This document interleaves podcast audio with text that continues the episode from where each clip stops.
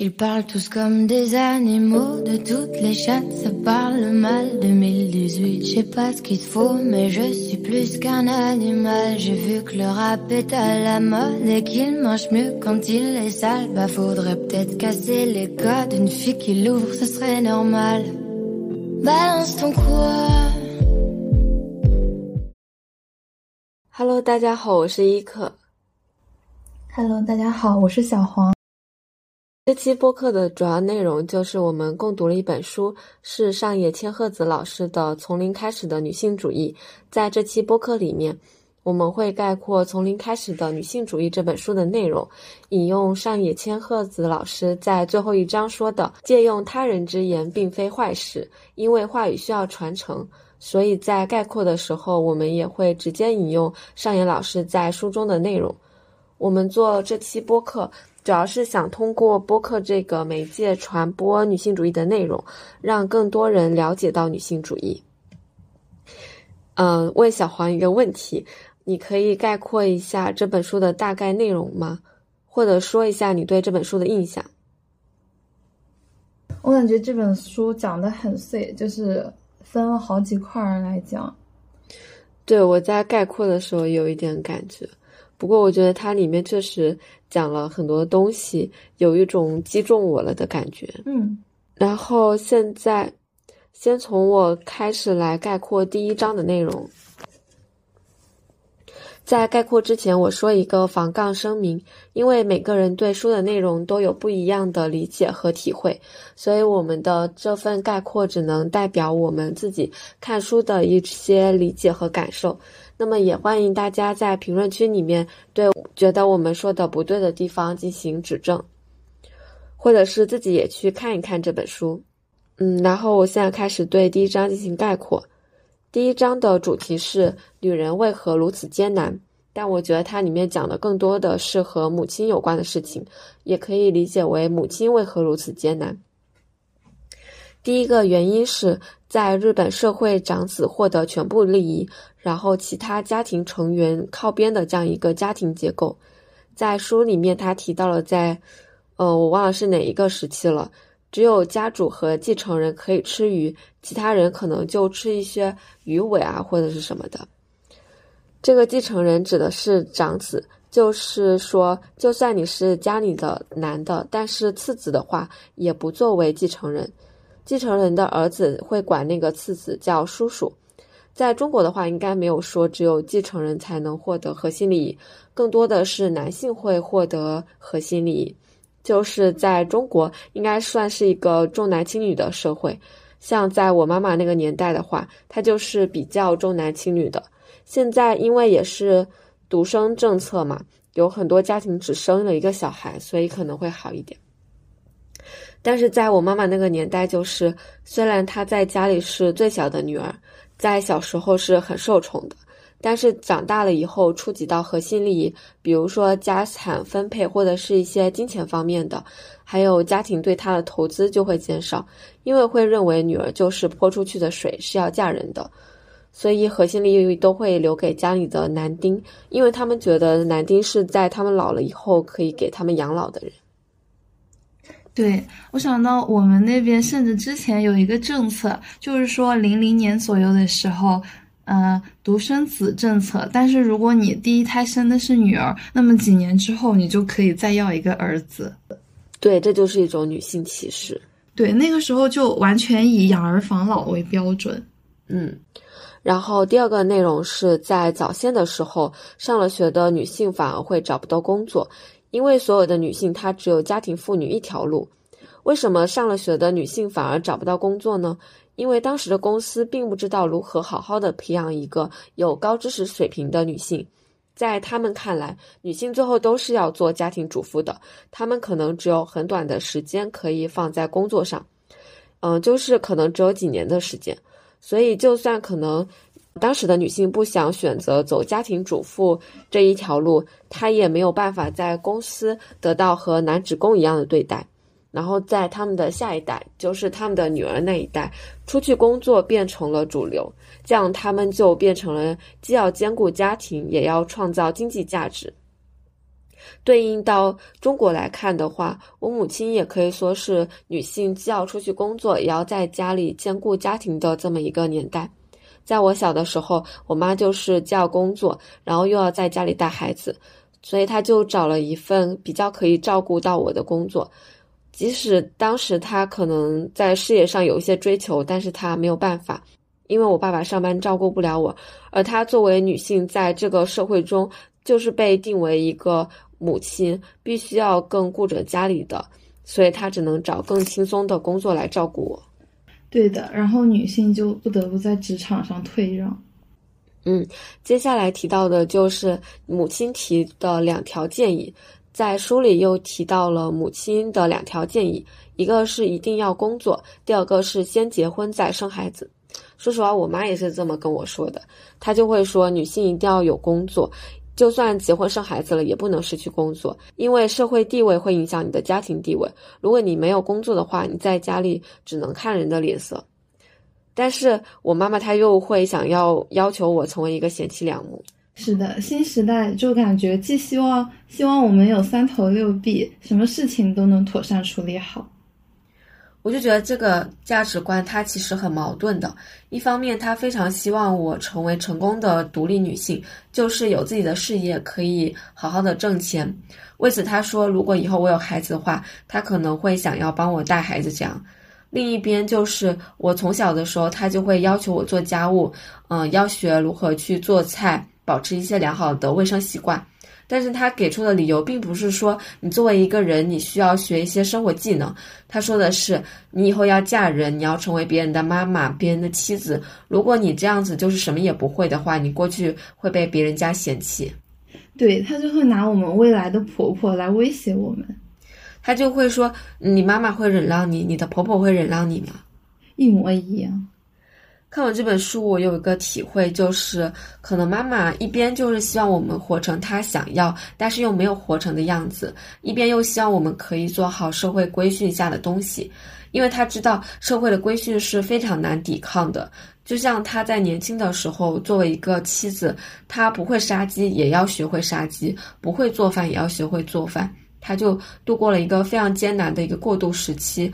从一个少女过渡到了一个全能的妻子、母亲的角色，所以他希望我不会有这样一个痛苦的过渡过程。他就想从小就给我培养这些技能，但是在另一方面，他又很遗憾，作为一个人的他自己，为了照顾家庭和孩子，没能实现他事业上的追求。当然，我们两个都是作为女儿。儿子可能就不能理解母亲对于女儿的这种逼迫。上野千鹤子老师提出的是，儿子他可能会有弑父的这个情节，但是不会去弑母，因为在他们看来，弑母是一件不可能的事。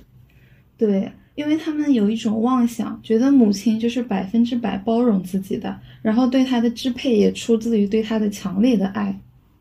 对，所以就会有一个妈宝男这样的词汇出现。然后我觉得，之所以母亲单向的对女儿进行逼迫，但是却不会对儿子进行逼迫，是因为母亲和女儿她是同样的性别，所以母亲她希望会以自己的人生模板作为基础，然后进行一些改进，在女儿的身上实践，但是她又不希望女儿会否定她之前的人生，又希望女儿做好她以前没有完成的事情。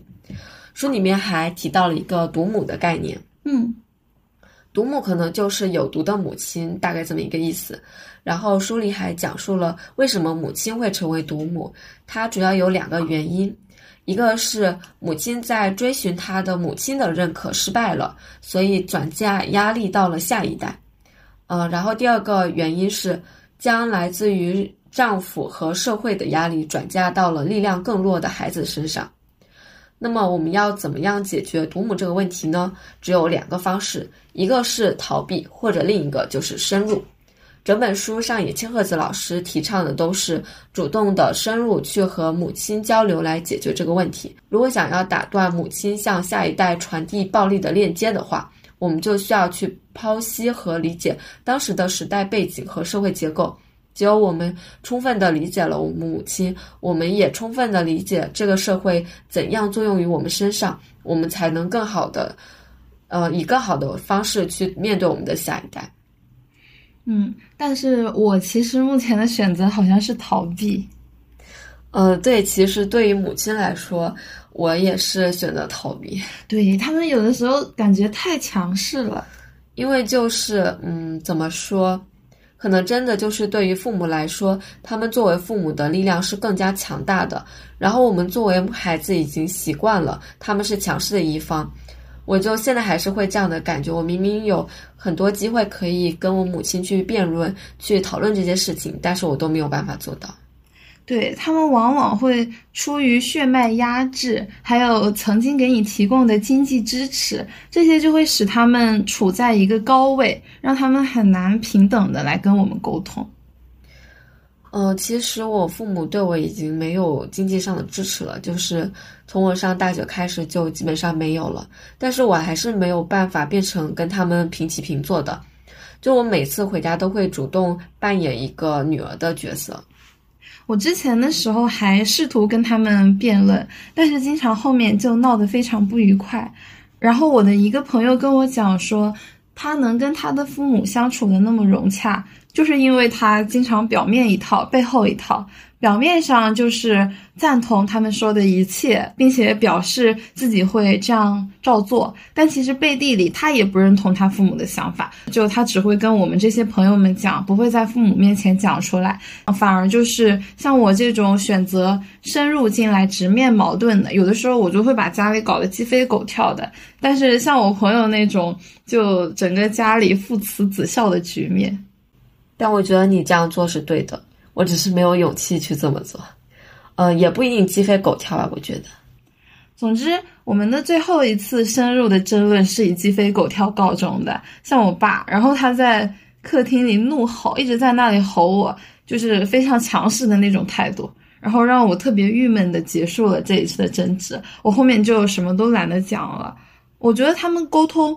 有的时候就没有平等的在看你，而是以一个过来人的那种身份，然后那个东西就一直这样压着他，使他不会对你做出任何让步，就强势的觉得他的想法、他的经验一定是对的，他一定可以给你指导。然后和他一起深入沟通的话，往往就没有什么结果，并且还让两个人都特别生气。但我觉得，只要你有提出，你父母应该会有接收到你的信息。我觉得他们可能想的是，怎么现在长大了还敢顶嘴了？小时候很乖的，现在翅膀硬了，是不是？我觉得可能就是在呃，他们当时在那个场面下的想法。但是可能夜深人静的时候，你父母睡前也在想啊，我女儿当时说的什么什么，她为什么会这么想？可能也会有这样的时刻。嗯，你会跟你妈妈吵架吗？基本不会。在书中提到了一个概念，就是隐形的父亲。嗯，就是当母女两个在吵翻天的时候，父亲会像沉默的石头一样，他可能就会路过你们之间的争吵，然后不作为，就像隐形的一样，不做任何的操作。这样子，那你们家会这样吗？嗯，在我们家的话，我跟我妈妈有争执的话，她就会去告状，然后说你女儿怎么怎么样。对，然后我的父亲他会更偏向我母亲。嗯，不过上野老师说偏向母亲是对的啊，对对对，他就有利于家庭关系啊，对对对。但是我们家很少出现这样的局面，我跟我妈妈已经很久没有争吵过了。我妈妈对我倒像是呃闺蜜很好的朋友一样，就是什么都可以讨论。甚至就比如说我之前失恋了，然后我妈妈还会给我递纸巾让我擦眼泪，这个样子。倒是我爸，我觉得我爸就是有一种老一辈人的包袱在身上，然后就永远俯视我的观点。但是在我家里的时候，我觉得我比较像那个隐形的石头。嗯，怎么说？就是每次我父母在吵架的时候，我都不知道，就是我很害怕那种声音非常激烈的争吵。就每次他们吵得很凶的时候，我都不知道应该怎么做。一方面，我觉得我去调和的话，他们可能会一起打我。啊，弱小可怜又无助。嗯，然后另一方面，就是因为我觉得清官难断家务事吧。嗯，因为他们一个是我爸，一个是我妈，我很难说做一个法官去直接评判他们谁对谁错。然后我也不好说，就是。就倒戈谁？确实，你也就只能保持中立。就像网友喜欢问你喜欢爸爸还是妈妈呀这种，我立马躲起来。然后我的第一章概括到这里结束啦。嗯，来说一下第二章吧。一开始讲了一系列的活动，首先在之前的时候，就是呃，女性会发现自己有一些烦恼，比如说丈夫不好相处，家庭里面。就是很难相处，经常遇到问题之类的啊。但是当妇女解放运动，呃，然后设立了一些女性的公共空间以后，他们通过交流发现，众多女性其实存在相同的烦恼，因此也就诞生了妇女解放运动的口号：个人的及政治的。然后这个时候，女性就不想坐在男人给予的位置上，而是选择大胆的站出来。并且开始了一系列的活动，呃，希望能追求自己作为一个完整的人的权利。然后后面还有包括提到了性解放运动，然后那个时候的背景是全世界针对女性的性观念都是非常保守的，所以这些妇女开展了性解放运动。就是一系列，然后经过这一系列活动，女性为自己争取到了更多的选择，比如说结婚方面和工作方面。但是人们培养男性的方式并没有发生改变，所以一旦结婚生育以后，呃，两性之间就会突然出现鸿沟。这使得女性就开始不得不被迫往返于工作和家庭之中，就像刚才一课讲过的，女性实际上看似选择更多了，但其实她就是需要应对的事情就更加复杂了。嗯，然后在这里，然后在这里，田房老师提到了一个观点是 A 面与 B 面，这个与上野老师之前提过的公私分离模式其实是有异曲同工之妙的。这讲的是成年男性占据市场领域背后，其实存在囊括了女性、儿童和老人的隐形领域。这个领域名为家庭。儿童时期，所有人都处在家庭领域，但是成年以后，男性会走向市场，女性则留在家庭。导致二者之间的人生路线发生分化，直到最后变成老头老太太才会再度重合。在这个过程中，如果 B 面，也就是家庭领域不提出诉求的话，A 面是几乎不会主动参与到 B 面来的。所以这就导致女性在结婚生育以后和男性之间出现一条鸿沟，然后彼此无法理解。我讲完了。OK，感觉概括的非常好，谢谢。在第二章里面，我觉得有提到一个非常有意思的东西，就是他说女性主义的运动和残疾人他们的运动其实是应该站在一起的，但是早期的时候却没有站在一起。呃，然后我觉得就是残疾人为自己争取利益的方式也非常值得我们学习，比如说。腿脚不便的残疾人，他们就会开着他们的轮椅到公共场所，要求人们把他抬上台阶，即使这样会遭受白眼什么的。就是因为他们这种诉求，才让现在的公共场所里面有了电梯这种东西。这个电梯原先是为了服务残障人士才设立出来的。对，毫不掩饰的，就不厌其烦的去麻烦他们，然后直到自己的需求得到证实并且被解决。前阵子不是有个新闻吗？就是上野千鹤子和一个老年人结婚了，但是他这个呃婚姻只维持了几个小时。结婚的原因是为了可以以那个家属的身份更方便的办理那个老先生的身后事。我当时看到这个新闻，我就特别佩服上野千鹤子老师，我觉得他真的就是言行一致，他践行了他所说的理论。我们的运动和残疾人士的运动，它其实本质是一样的，都是为弱者去争取权益，而老年人也是这个社会中的弱者。上野千鹤子老师就用他的行动去，嗯，怎么说呢？我觉得他在帮助他身边看到的老年人的这个群体，为他们争取权益，就为他们提供便利。对，所以我觉得他。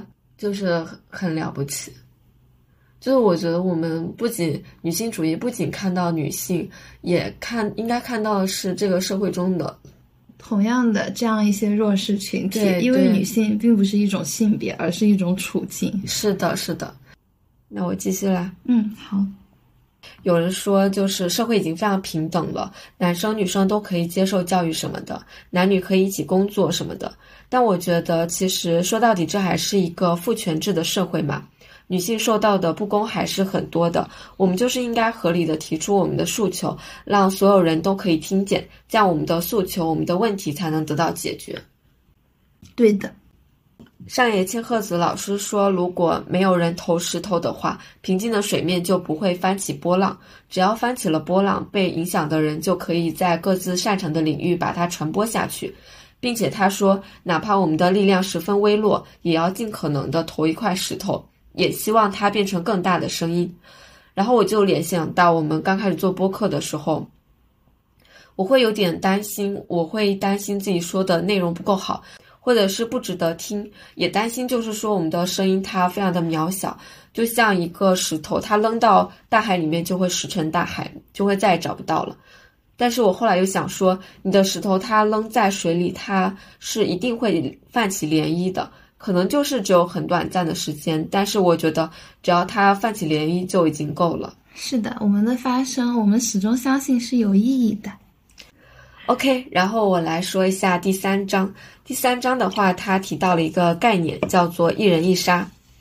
这个我的印象非常深刻，因为我当时看这一段的时候，小李正坐在我的对面，然后他在过去给我买拿铁，我就在想，天哪，你在给我买拿铁，我在我却在学习如何杀你，笑死了。我觉得是有必要的。嗯，然后我来说一下一一人一杀的概念。一人一杀，它指的是妻子必须做出弑夫的觉悟，就是我们会花一辈子至少改变一个人的这种决心。然后我在看第二章的时候，我就觉得个人及政治和一人一杀其实是一个逻辑，它其实都是我们作为一个主体去改变离我们最近的那个人，我们去和他拼搏，我们和他身上的男权社会的烙印做斗争。然后通过改变这么一个人，可能会浪费我很长的时间。通过改变他来影响他身后的男权社会。然后另一个东西就是这一章，它其实讲的主要是婚姻和育儿的东西。然后里面说了在婚姻方面女性会遇到的困境，像在上野千鹤子老师那一代，几乎没有不结婚这个选项。这个我觉得在我们母亲那一代也是这样子的。像我们现在年轻人很多都会说不婚主义呀、丁克呀，就是会有这种概念，甚至可以说是，呃，我觉得有点一半一半的意思。对，而且近些年的结婚率等数据就表明，确实是降低了很多。还有人，还有有的地方人均初婚年龄都到三十多岁了。是的，因为我们更多人意识到现在的婚姻制度或者是一些社会环境，可能结婚或者生孩子并不是一个对自己更好的选择。但是在我母亲还有像我爸爸那边，几乎是没有这种概念的。嗯，几乎所有人都是要结婚的，不结婚的人在他们眼里反而是一种异类。直到说我们现在，呃，我们这年轻的一代，我们的社会已经变成了不结婚也没有关系。但是在他们老一辈人，他们的观点依然，但是现在我们有在往那边过渡。嗯，但是在我的亲戚里面，我看他们的交流仍然是说不结婚就是一个很奇怪的人，哪怕说这个人的事业非常好，然后自己也活得非常的棒。但是他们就会觉得他不结婚就是变态，是这样的，他们就会用自己的世俗的那些框架去套你。没有结婚，没有生孩子，你就不是一个完整的女人。对。然后第二个，在婚姻方面，女性的困境就是，一旦女性怀孕了，女性就必须往返 A、B 两面。这个就是你在第二章里面提到的 A 面和 B 面，因为现在对女生也是有工作的要求的。很多人并不是像以前一样认为说女性只要做家庭妇女就 OK 了，很更多人会觉得说你必须要又有工作，然后有工作，并且工作很好，是一件很了不起的事情，并且你还要兼顾家庭，这才是一个真正了不起的女人。但是在婚姻中，男生是可以多懒的。就像我现在看到公司里面有一些有孩子的爸爸，他明明就是下班了没有事情，他坐在那边玩手机，他要待在公司里面。为什么？就是因为他家里有孩子，他回去他就得面对他的孩子和家庭，但是他就选择不回去。他表面上就可以说自己在忙事业，自己在为这个家庭挣钱，但是事实上，母亲往往在这个社会里面也需要为家庭挣钱，但他就躲不开家庭和孩子的这个责任。是这样的，他们在这种情况下就经常通过压迫女性来换取自己的亲近，然后就导致家庭教育非常缺位。对。然后还有一个点，就是在当时的话，很多人为了养育孩子，不得不走入婚姻，因为当时的制度是，如果你单身，然后你又想生一个孩子，养育一个孩子，是非常非常不方便的，因为会有很多制度上的阻碍。但是我们最近不是出台了一个新的政策，就是现在你不结婚也可以生孩子养孩子了。对，现在非婚生子也可以上户口了。嗯，然后很多人就说，那这是不是小三的孩子也可以上户口了？但是我之前有看到一篇文章，他讲的就是一个想要养育孩子，但是却不想走入婚姻的一个女生，她就选择去人工受精，就是去父留子啊，她就没有弃父这个功能，她直接就是从精子库去选了一个精子，嗯，他挑了一个喜欢刺绣的外国男人，好羡慕啊，还能挑。他就是挑了金子，然后做试管，最后生了他的孩子，嗯，也给他上了户口。所以我觉得现在我们有了新的选择，尽管我觉得说生孩子并不是一件一定要做的事情，但是多一个选择也是代表了更多的自由。对，不要让那些劣质基因流传下来。要不把上句话剪了，好多话都不敢说。万一我们仅仅有一个听众，而且是男性听众怎么办？那有什么呀？那就让他骂我们，然后会有更多女人在下面骂他。我们走杨笠的黑红路线是吧？对，笑死。然后接下来就他们谈论到了男性为什么不会主动去改变的原因，因为他们是这个社会的既得利益者，这就导致了他们很难去主动割让自己的利益。这就是为什么我们女性不能逃避，只能一人一杀，因为我们要用一生的时间去改变一个可以改变的男性，从而撼动背后的男权社会。然后接下来的内容是，书里还提到了过去的女性职员，她会作为新娘候选，就是她可能不是作为一个正经的职员来培养的，在挑选女职员的时候，更多的是会把她看作是不是一个合格的新娘来进行考核。比如说有没有和父母一起住啊？和父母一起住的女孩，她可能就会觉得说她更乖，更适合做新娘候选，然后公司就变成了一个高质量的相亲所，就是这么说的。就是说，HR 看人的眼光比你好，你可能挑男的还不如 HR 挑员工。之前不是有段子嘛？就是说，如果找对象也能像 HR 做背调就好了，就是问一下你有没有前任介绍信。嗯，能不能找你前任开封介绍信做一下背调，然后你今年的感情经历什么的？哎，我记得 Papi 酱是不是拍过这个？啊，好像是有。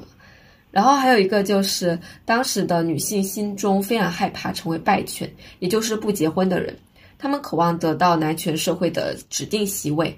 然后后面他们讨论了，也说在当时男女都会渴望得到社会的指定席位，因为男生的话他就希望。工作非常好，能赚很多钱，这是社会给他们提供的一个成功的模板。然后女性的话，就是走入婚姻，找到一个非常优秀的男人，结婚生子，这是他们的优秀模板。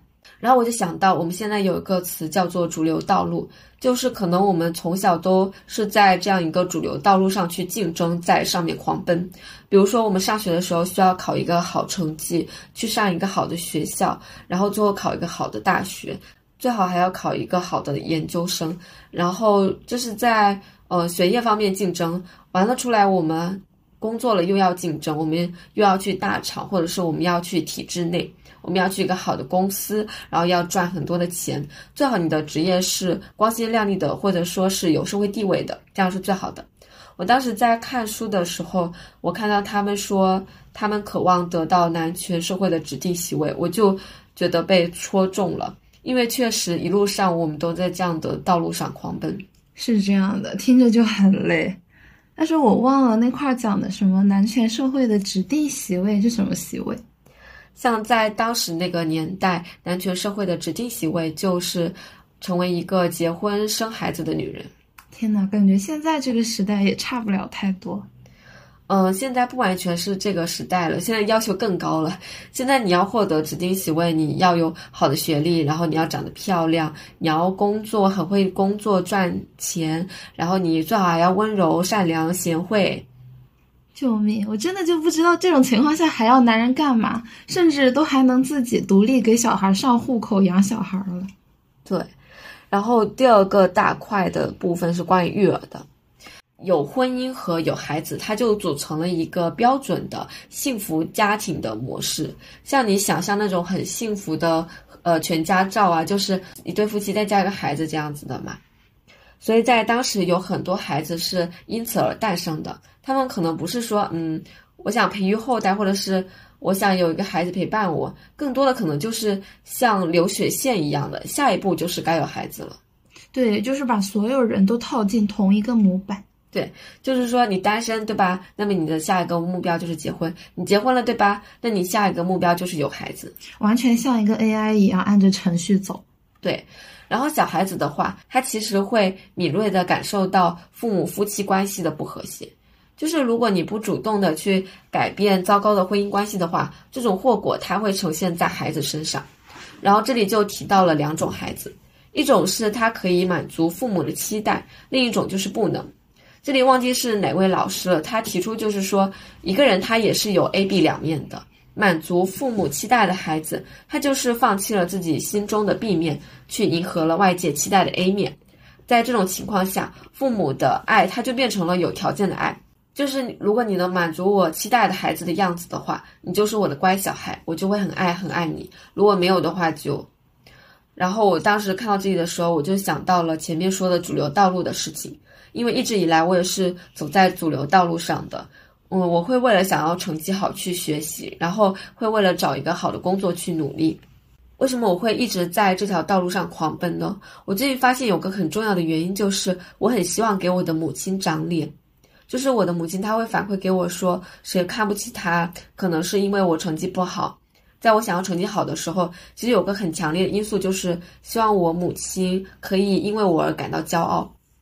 我希望我是一个成绩好的小孩，这样我可以狠狠打那些因此嘲笑我母亲的人的脸。包括我现在也很希望，就是能，嗯，有一份赚很多钱的工作，也是因为我母亲，就是又因此受到了奚落，然后他就直接反馈在了我身上。原来如此，但是我感觉你已经做得很好了，只能说我的能力就到这了。我们已经努力了。嗯，但是不得不说，母亲的期望，她就是牵动着我，她就是像遛狗一样，你既拉着绳子，但是狗也愿意跟你走，狗它是自愿的，救命！大部分时候，救命！然后前面也说到了，就是如果夫妻关系不和睦的话，会映照到孩子身上。这里就说到了妻子的做法，很多妻子她懒得去跟丈夫理论。她就不会选择去干预丈夫，更多的就是放弃了这个人。但是她会仗着她的力量更强大去干预她的孩子。那么什么才是正确的做法呢？他提出的正确做法就是夫妻之间要进行激烈的碰撞，就是前面所说的一人一杀，将双方的主义互相碰撞，让孩子看到自身的成长和改变。因为小孩子他是会去观察父母的，父母就是他们人生的模板。因为父母是离他们最近的人类，所以他们想要成为、成长为什么样的人类，就是从观察父母是什么样的人类开始的。呃，我之前看了一本书，就是《我的天才女友》这本书，它是四部曲嘛，其实里面讲的是女性友谊。但是我在这本书里面看到的最大的感悟就是父母对于孩子的影响，因为在书里面，莱龙他特别想要逃脱他母亲的影子。他母亲就是有点跛脚嘛，然后还有一些其他不好的东西，他就很希望逃脱他母亲的样子，他不希望变成母亲那样。但是当他老了以后，他就发现他变得越来越像他母亲了，甚至他最后也有一点跛脚。他就觉得那个跛脚就像他的母亲在他身上的烙印一样，永远都挥之不去。当然，在他母亲去世以后，他觉得自己的跛脚就是在纪念他的母亲，因为那是他母亲在他身上永久留下的东西。天呐，感觉被触动到了，嗯，有点感人。然后包括后面莱农他自己做了母亲，他在婚姻里面出轨了，然后他的孩子就是有样学样的也出轨了，而且因为包括他生孩子带孩子的时期不同，他不同的孩子看到的不同时期的他，所以学到了也就是不同时期他的那些陋习，所以你的习惯真的是会映射到你的孩子身上。我当时看的时候就觉得特别的震撼，因为。里面所有的人都想要，包括男性角色也是非常努力的想要逃脱父亲母亲带来的影子，但是最后他们都还是活成父亲母亲的样子。所以我觉得一个家庭教育对于孩子来说是非常重要的。天呐，确实是这样。就哪怕我刚才说我跟我爸理论的时候，他就会突然狂怒，我就发现我也经常对最亲的人是这个样子，就突然变成一副面目可憎的面孔。情绪上头变成那个样子，就之前我一直感觉我爸这个样子很讨厌，让我不想再跟他有进一步的各种交流。但是我发现我很生气的时候也是这个样子，就一瞬间觉得很像我爸变成了那个可怕的样子。对我也会这样，就是我不喜欢我妈很唠叨，她这样一件事情她会反复的讲十几遍。我非常努力在克制，就是嗯，我像说你的人物一样。就是非常努力的克制，让自己不要变成母亲不好的样子。但是，事实证明，我还是一个比较唠叨的人。这样嘛，感觉还蛮可爱的。好的。然后，其实我的概括到这边就结束了。但是在看到育儿方面的时候，他也有说一个，就是父母生孩子其实是一个非常利己、非常自私的行为。然后我就想到，我之前其实想要生一个女儿，就是。当然，你这个性别你肯定是自己没办法选的。我也不一定会生孩子。如果我要生孩子的话，我就会期待她是一个女生吧。一方面，我觉得我是一个女性，我觉得我是一个女权主义者，我就是更爱女孩子胜过于爱男孩子。然后我就觉得，作为女生，我可能会更能理解她的想法，然后我也能更多的规避到一些她可能会受到的女性的伤害。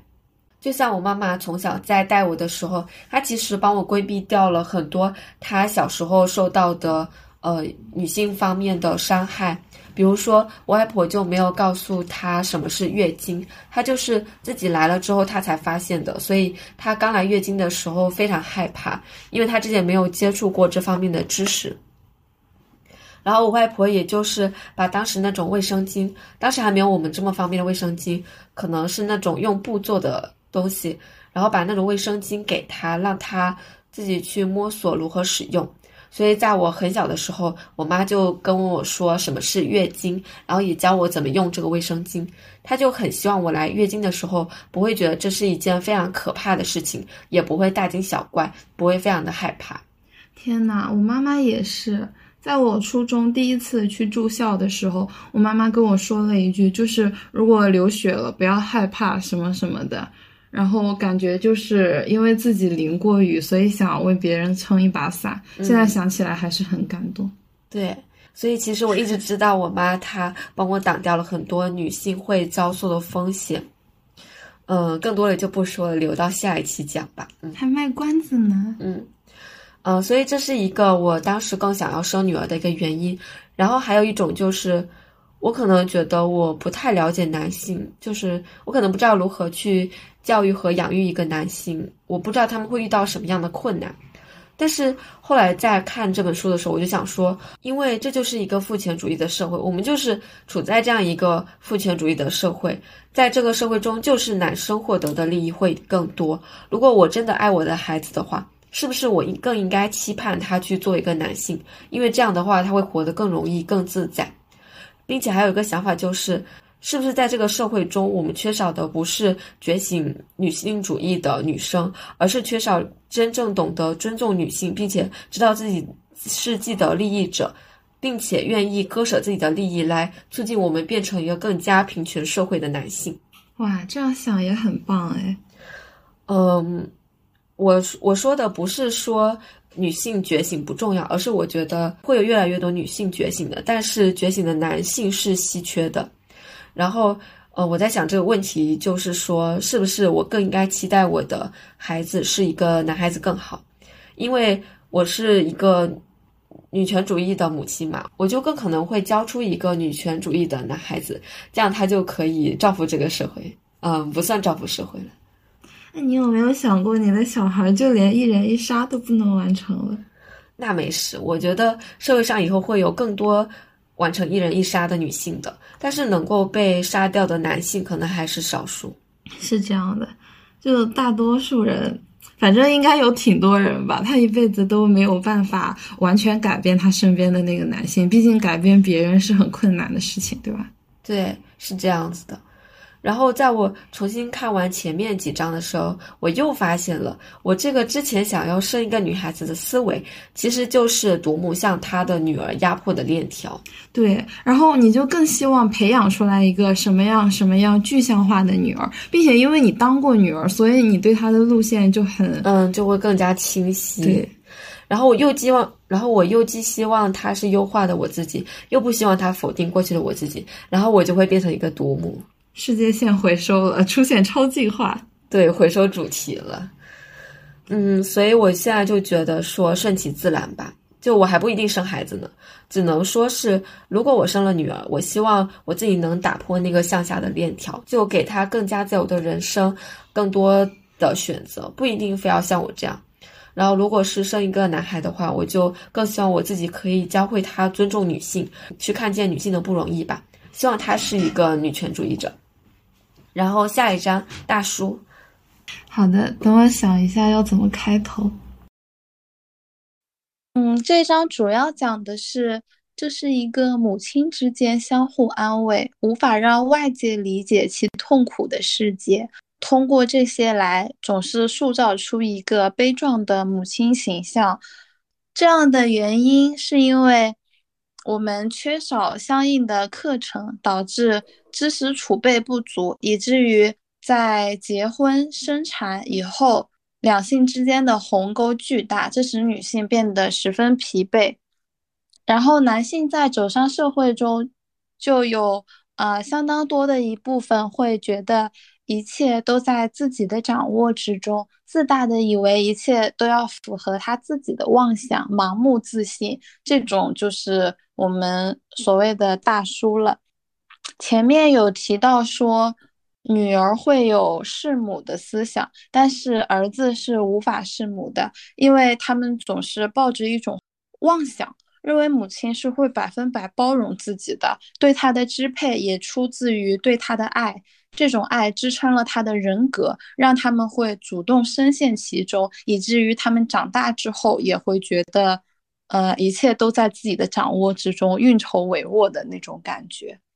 然后，针对这样的一种现象，啊，我们需要做的是用文化来对抗文化。举个例子，就是儿童漫画中会蔓延着那种男女不匹配的现象，在异文化的环境中成长起来的男生女生，他们就会由于生长环境。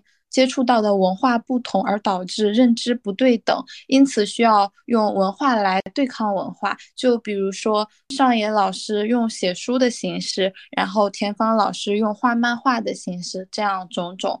还比如有一个电视剧《老友记》里面，它设定了一个前提是说，唯有周围人的全力支持，女性才能拥有自己的时间。我就是我觉得杨笠的那个脱口秀真的非常的经典，就是他跟我聊天一定是想从我身上学到点什么，让我来考考你，对，让我来考考你，不可以百度哦。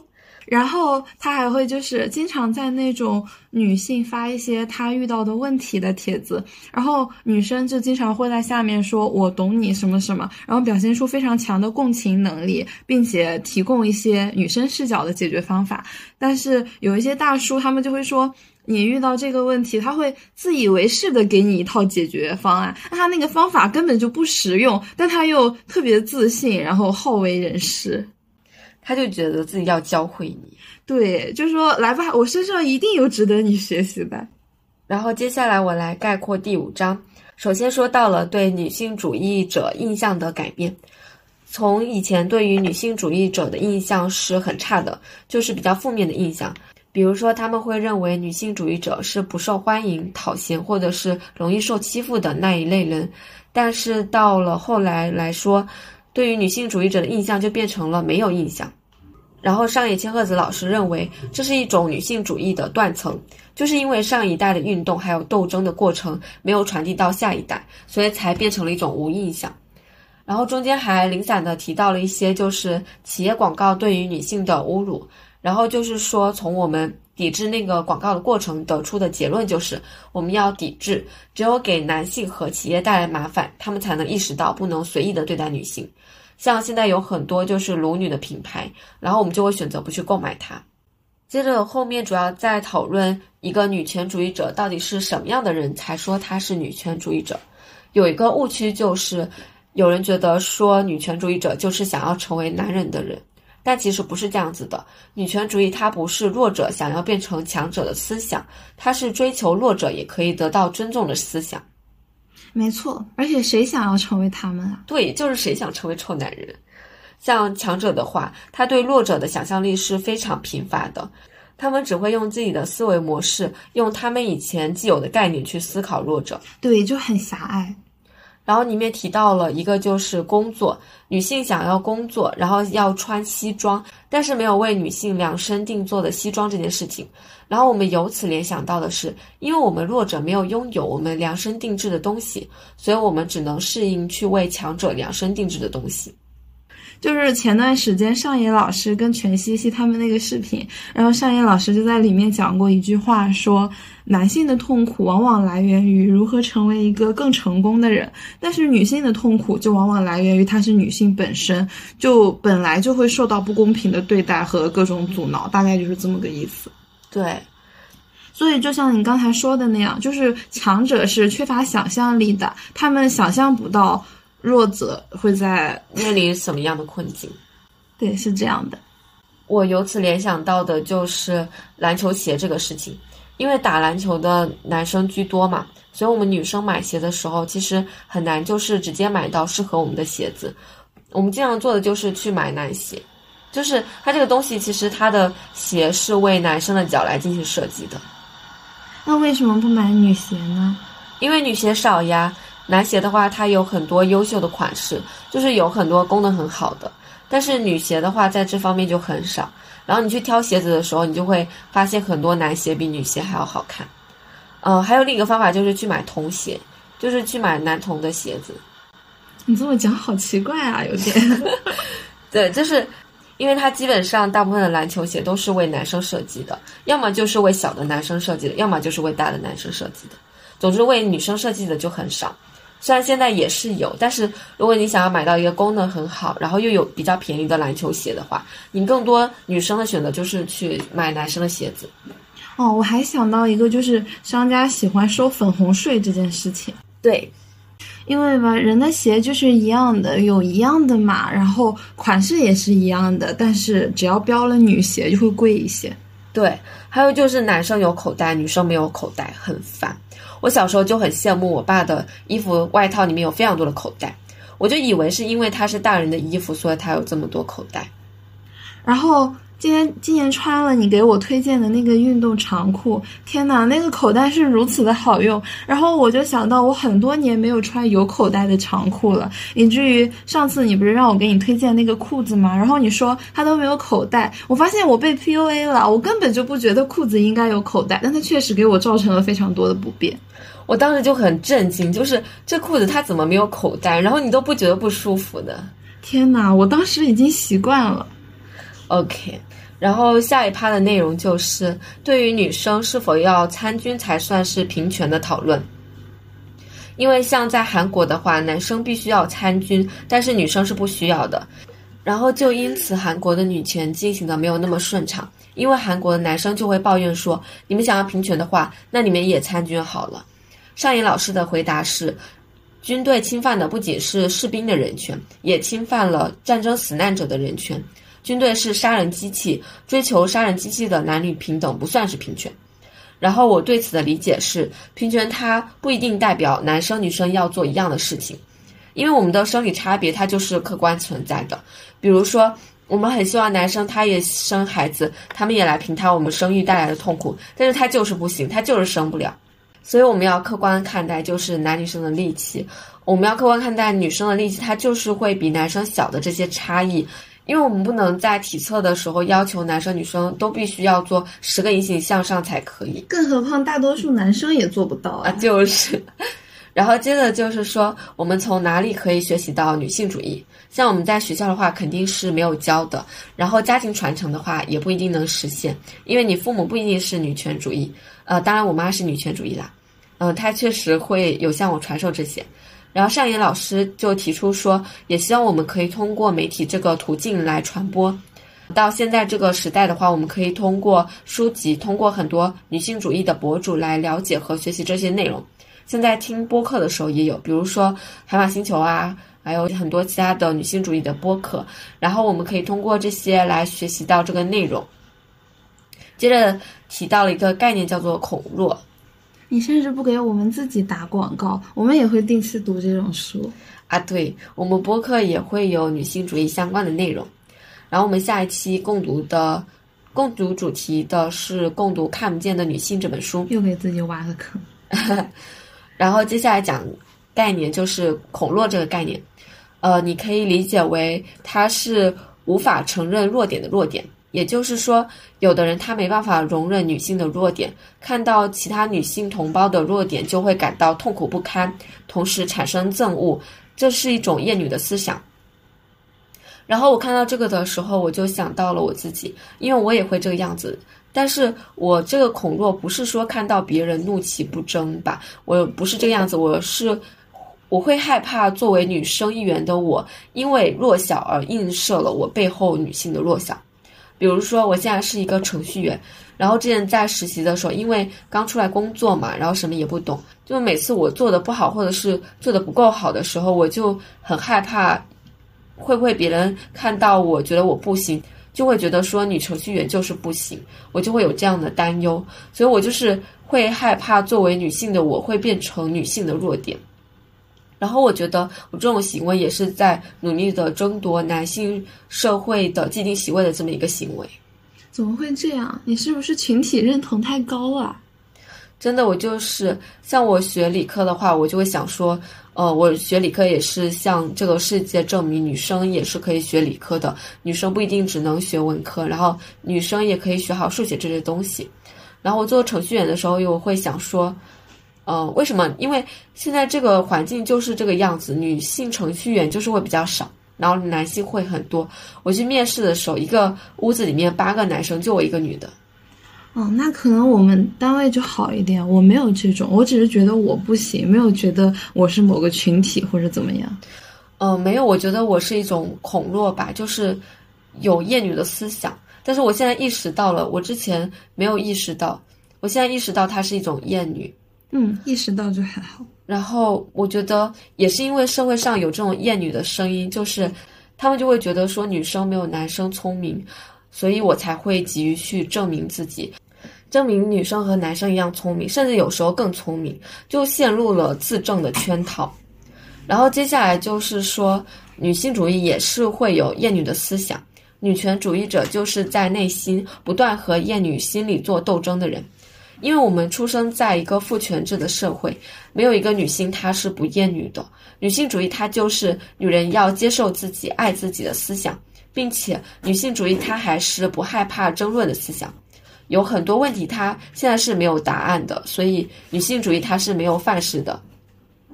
不是说一定要不结婚、不和男生恋爱，或者是不生孩子，或者是怎么怎么样才可以是女性主义。不一定就是说我要有很好的工作，我经济独立，我是那种都市丽人才可以是女性主义。不是这样子的，因为女性主义它不是一台机器，所有的问题投进去都会有答案。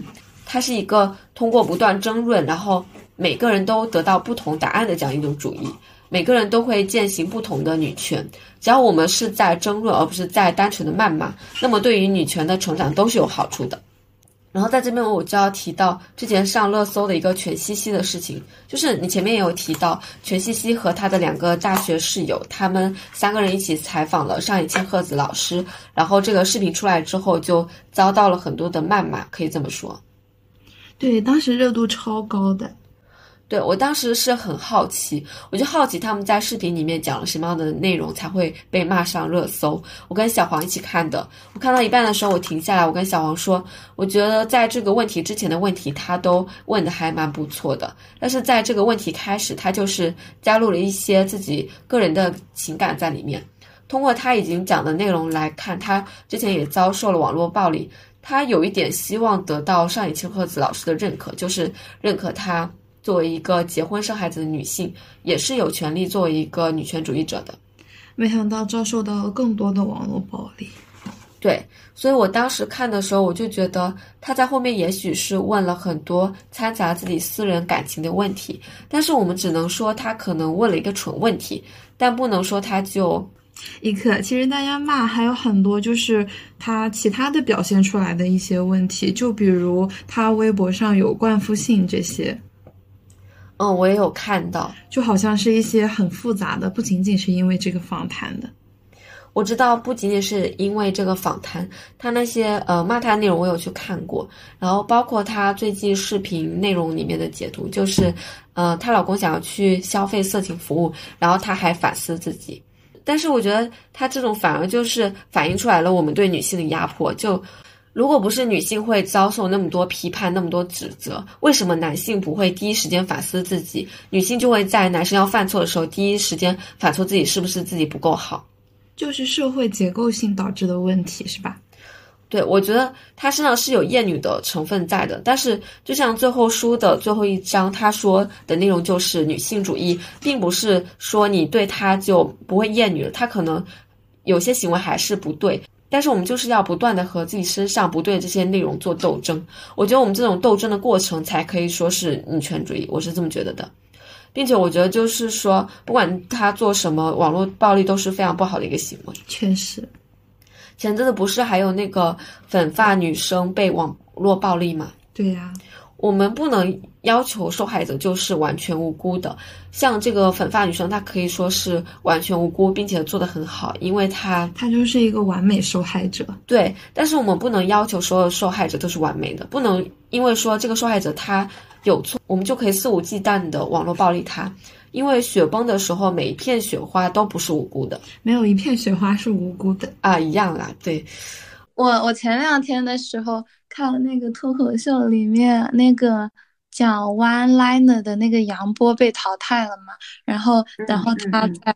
那个离场感言，他就讲的是很多人说他这个东西讲的不好，讲的不好笑，所以他之后可能要准备换一个赛道。然后那个时候就大家都很心疼他，弹幕上都夸，但是这个是他的个人特色，希望他保持巴拉巴拉巴拉。然后他下去了之后，下一个上来肉食，弹幕上又开始说这组合一点都不好笑，怎么还在？然后就有人说对。刚刚心疼完一个被网暴的人，转头就开始网暴另一群人，就这个东西很可怕。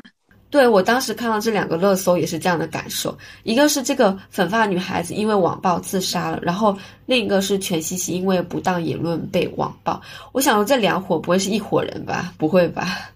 感觉应该有重合的人，因为体量都相当大，就是一边心疼一边继续做这样的事情。感觉有的就是先打嘴炮，然后出了事情以后，他们才知道事情的严重后果。甚至有些人他网暴过后，他可能还觉得是别人心理承受能力差。对，是这样的。然后接下来 Q 一下流程。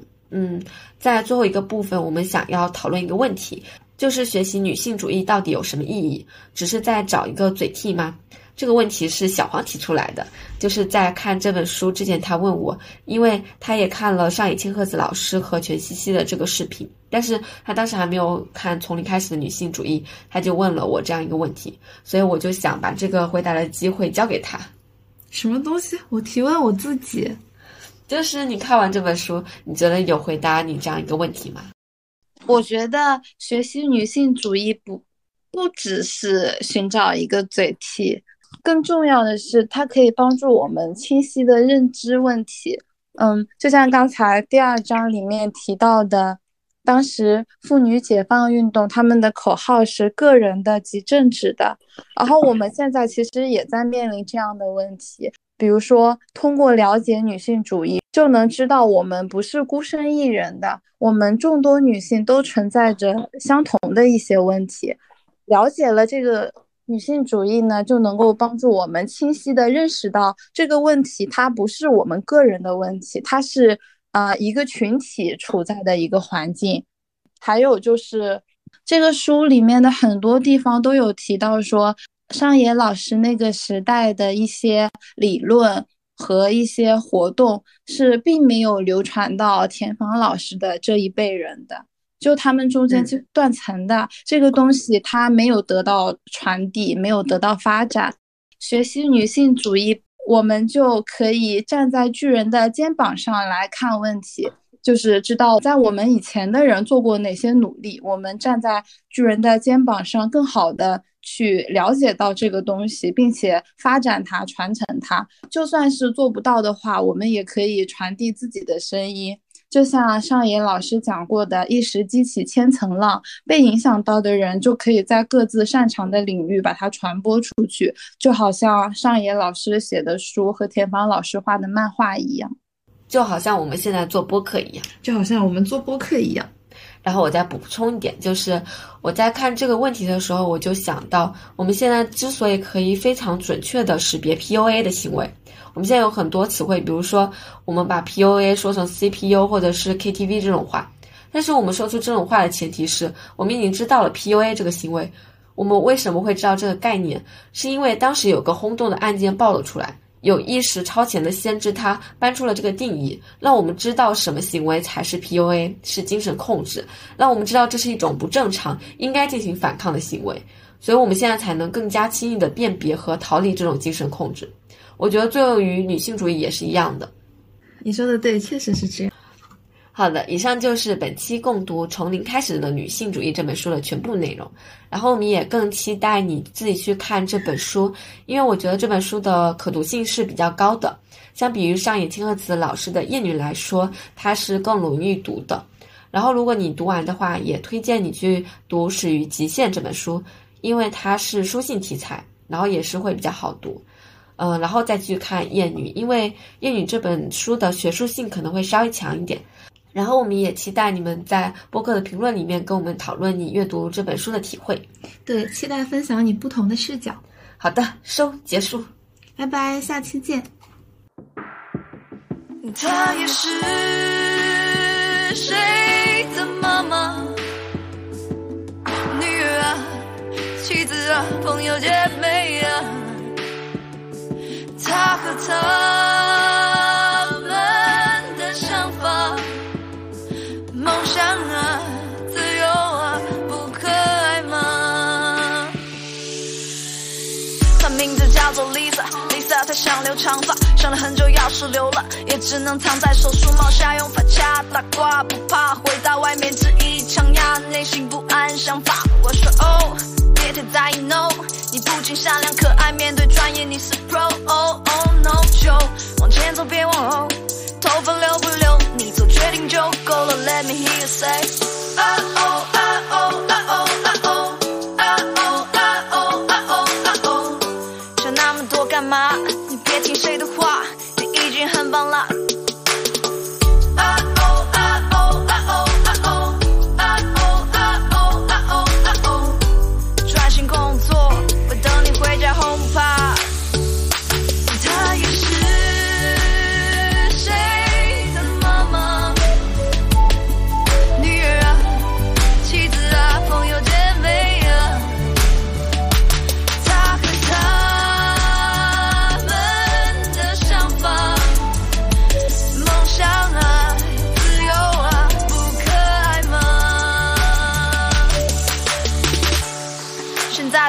在庭上，陪审团表情严肃的打量，长裤运动鞋梳油头的姑娘，我知道，其实她很紧张，要穿正装，最好化个淡妆，但她字里行行，从小苦想把案例主张全部统统摆上，没回应，但应该有不错走向。干嘛？你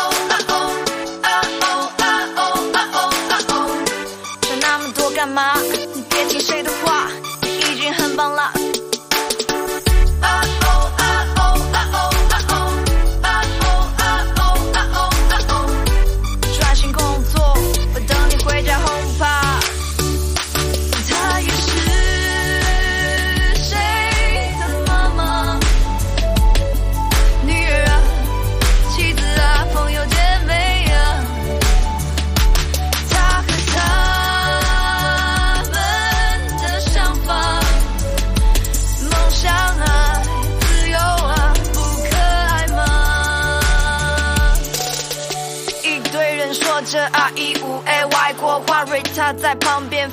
奋笔疾书，头皮发麻，轻微腹痛，会场有风汗流到手中，手不受控，心沉重。他的爸妈早就说让他回家，不去相亲，不谈恋爱，不听话，这次回忆很重要，不能分心。